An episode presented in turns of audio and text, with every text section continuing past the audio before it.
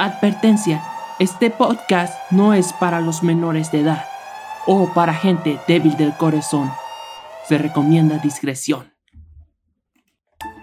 Parques de diversiones. Comúnmente estos lugares son hogar a adorables mascotas, maravillosa comida y emocionantes espectáculos y atracciones.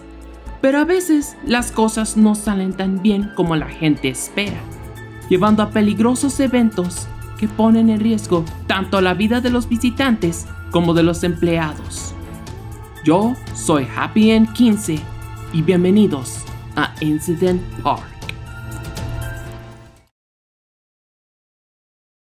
Episodio 1 Action Park, el lugar más mortal de la Tierra.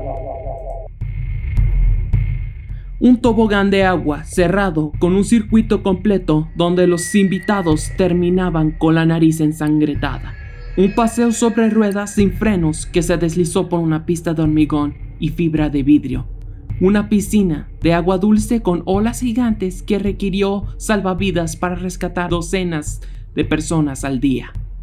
Todo esto sucedió en Action Park en Nueva Jersey, que rápidamente se hizo conocer como Accident Park. Inaugurado en Vernon, Nueva Jersey en 1978, Action Park fue uno de los primeros parques acuáticos modernos de los Estados Unidos.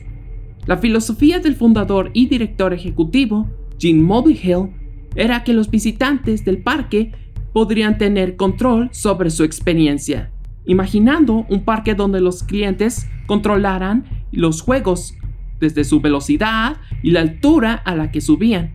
Y eso es exactamente lo que creó en Action Park.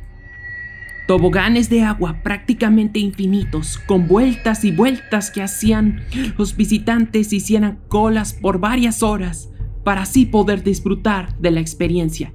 El único problema era que, tras tanta vuelta, no había visitante que no saliera con, al menos, una nariz sangrante o varios moretones en su cuerpo. Lo mismo pasaba en las albercas del lugar, donde los socorristas trabajaban sin descanso para atender a más de 20 personas al día. Con tanto accidente, se convirtió en el parque temático más peligroso de los Estados Unidos. ¿Y quién es el culpable? La culpa del desastre la tuvo su fundador, Gene Mulvihill. Como ya mencioné anteriormente, el parque fue diseñado de tal forma que los visitantes decidían qué tipo de experiencia querían vivir, incluyendo el control total de las atracciones, con factores como la altura a la cual saltar o a la velocidad a la que querían ir. Y claro, cuando alguien no sabe controlar ese tipo de variables, solo puede acabar en desastre. Ahora les voy a mencionar unos ejemplos de atracciones y cómo Action Park terminó ahuyentando a su público. El tobogán alpino. Un ejemplo altamente conocido era la atracción El tobogán alpino, la cual fue descrita por uno de los visitantes como una trampa mortal diseñada para arrancar la piel de los visitantes disfrazada de atracción infantil. Imagínense esto, un tobogán larguísimo de cemento y fibra de vidrio, en el que los visitantes bajaban montados en un aparato con forma circular. La única advertencia que había eran fotografías antes de subirse, que mostraban niños heridos y se pedía precaución y que se mantuvieran los brazos dentro de la atracción en todo momento. Pero claro, cuando cada visitante podía controlar la velocidad a la que quería ir, y no frenaban, ni aunque les fuese la vida en ello, y si les iba. Los accidentes estaban más que asegurados. Y eso es en el mejor de los casos, porque los controladores de cada dispositivo solían estar siempre descompuestos. Es más, el primer accidente oficial en el parque acuático fue precisamente en esta atracción. La piscina de tumbas, digo olas.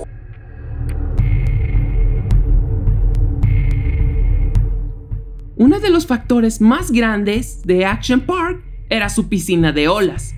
De hecho, según ellos, ellos tenían la piscina de olas más grande del país. Pero, Los visitantes no se tardaron en dar cuenta de que entrar ahí era como firmar tu propio certificado de muerte. Llamado por los socorristas como The Great Pool, fue responsable de múltiples muertes. La piscina era demasiado profunda y poderosa y que las personas que no sabían nadar a menudo saltaban ahí de todos modos. Cuando el agua llegaba a la altura de los hombros, se formaba algo que los empleados llamaban la zona de la muerte. La gente agarraba a quien quiera estuviera a su alrededor para poder mantenerse a flote y evitar ahogarse, pero eso terminaba solo derribando a varios entre sí. O tomaban las escaleras, lo que provocaban muchísimos más accidentes. Para los salvavidas, a menudo era una novatada al nuevo a la silla de la muerte, que estaba cerca de la piscina de las olas. Una docena de socorristas estaban a servicio a todo momento.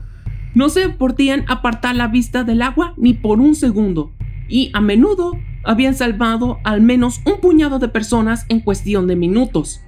Debido a la montaña humana que hay, los desechos humanos, el protector solar y la sangre de, las heridas abiertas flotan en el agua. Además, el agua estaba lo suficientemente turbia como para que los cuerpos a menudo no se pudieran ver debajo de la superficie, por lo que tenían que detener las olas cada 15 minutos para poder escanear el fondo en busca de cualquier cuerpo que pudieran haber pasado por alto. De hecho, en 1982, un niño de 15 años llamado Jorge López se ahogó en la piscina de olas. Cinco años después, un hombre llamado Gregory Grandchamps también se ahogó ahí. Albercas Pantano.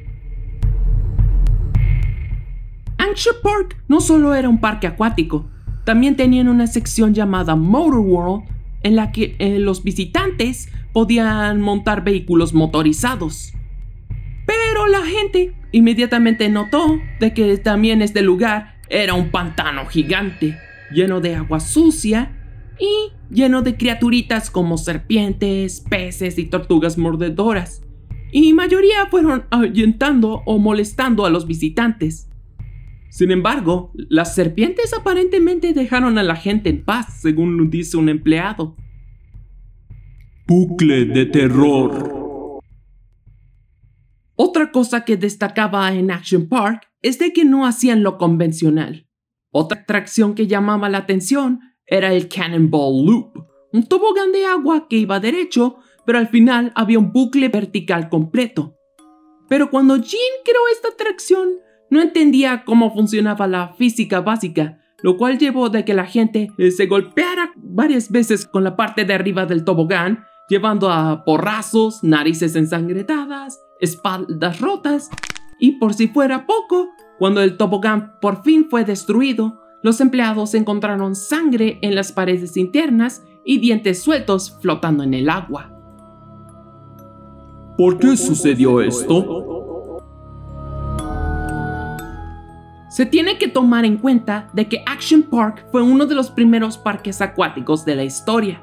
Muchas de las atracciones no se probaron antes de abrirse al público, Parecía que sin una buena comprensión de la física y la ingeniería, las atracciones construidas no cumplían con las leyes de la naturaleza y llevaban a accidentes.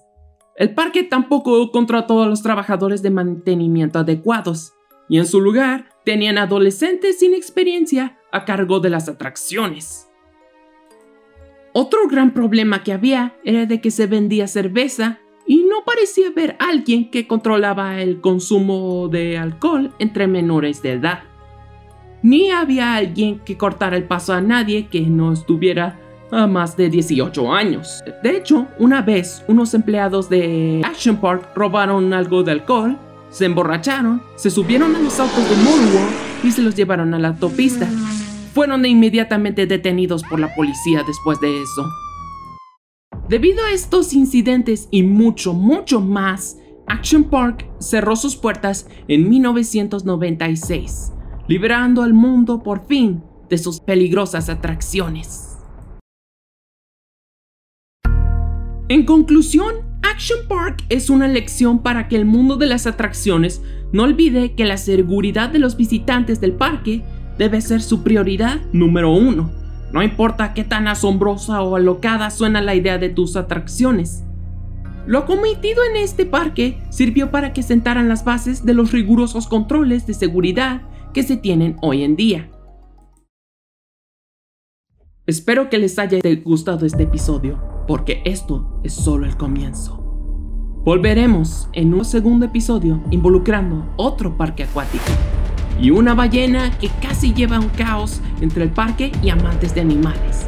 Prepárense para el episodio 2, el siniestre caso de SeaWorld y Telecom.